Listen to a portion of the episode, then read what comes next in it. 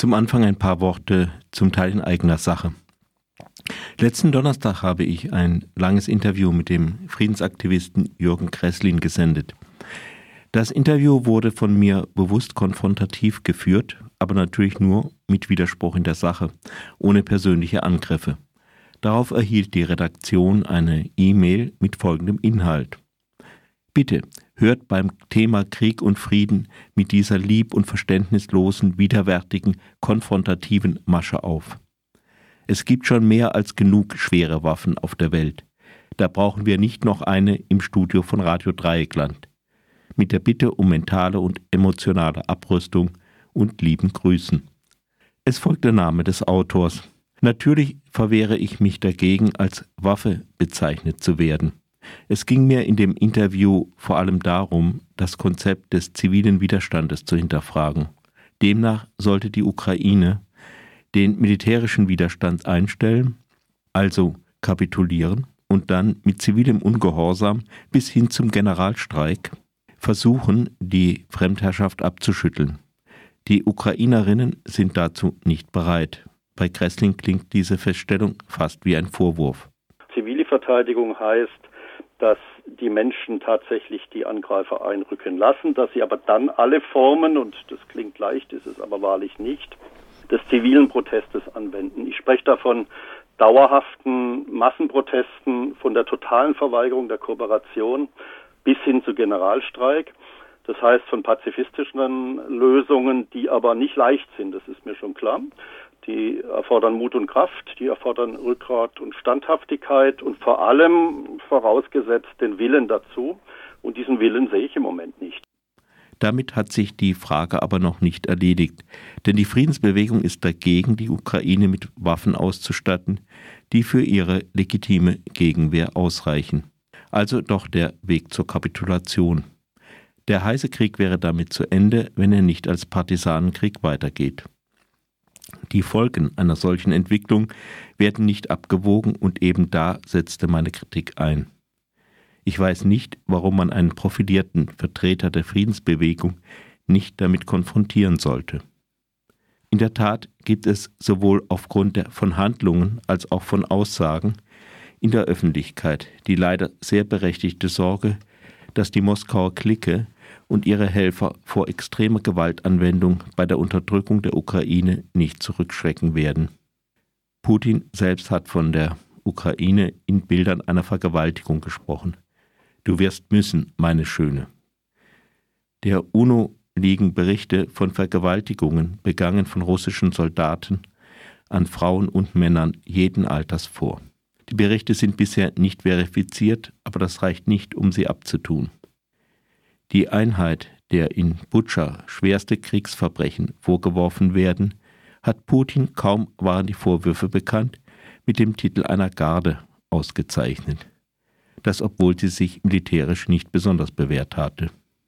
Ein weiteres Alarmzeichen ist der Gebrauch des Begriffes Entnazifizierung. Historisch gab es die Entnazifizierung als ein Screening der gesamten erwachsenen Bevölkerung. Nach dem Zweiten Weltkrieg war das in Deutschland notwendig, denn da gab es tatsächlich Nazis. Putin und seine Propagandistinnen verwenden den Begriff Nazi aber völlig nach Belieben. Entsprechend kann man erahnen, wie ein solches Screening nach der Besetzung der Ukraine aussehen könnte. Wer seine Gegner nach Belieben als Nazis bezeichnet, hat nicht vor, sich an die Menschenrechte zu halten.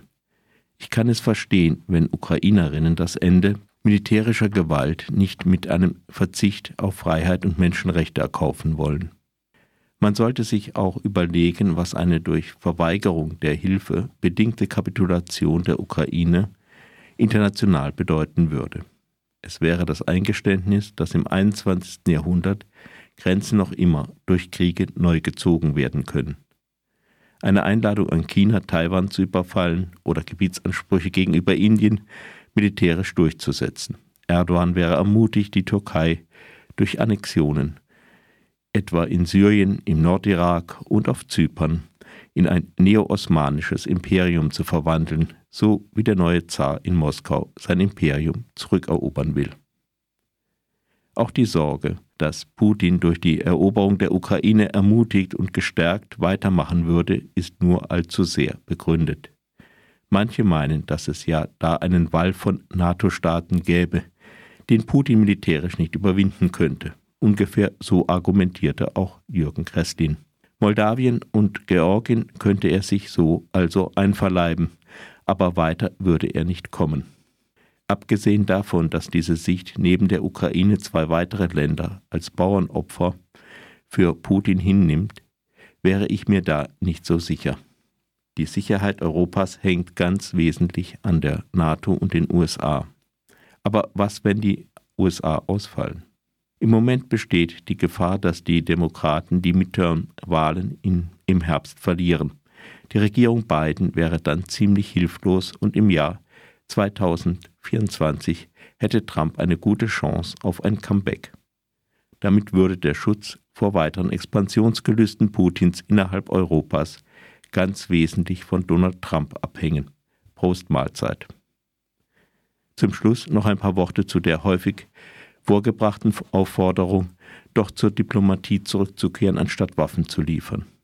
Das Argument ignoriert, dass es ja laufend diplomatische Bemühungen gibt, Anrufe von Macron und Scholz in Moskau und Gespräche zwischen den unmittelbar am Konflikt beteiligten Seiten. Gleichzeitig kann es sich passieren, dass der russische Außenminister Sergei Lavrov Weißrussland als Garantiemacht für einen Friedensvertrag vorschlägt. Ein Waffenstillstand ist nicht mal in der Diskussion. Russland macht offenbar Anstalten, sich schon mal Gebiete der Ukraine einzuverleiben. Ernsthafte Verhandlungen sehen anders aus. Dann gibt es da noch den Vorschlag des Vorsitzenden der SPD-Fraktion im Bundestag, Rolf Mützenich, Russland diplomatisch zu isolieren, indem man China und Indien dazu überredet, sich von Putin abzuwenden. Wie naiv muss man eigentlich sein, um anzunehmen, dass die Führungen dieser Staaten ihre Politik grundlegend ändert, ändern, nur weil man ihnen gut zuredet. Das heißt ja nicht, dass der Konflikt nicht am Ende durch Verhandlungen beendet werden könnte. Da, äh, doch dafür muss Putin einsehen, dass er mit militärischen Mitteln keine vollendeten Tatsachen schaffen kann. Natürlich möchte auch ich Frieden und der Krieg macht auch mir Angst. Aber ich glaube, dass man keinen dauerhaften Frieden erreicht, indem man vor einem Aggressor zurückweicht. Durch Wohlverhalten gegenüber einem Aggressor wird nichts besser. Für mich hat die Forderung, den Widerstand der Ukraine nicht mehr zu unterstützen oder nur noch durch Waffen, die Putin nicht allzu sehr stören, viele Parallelen mit München 1938.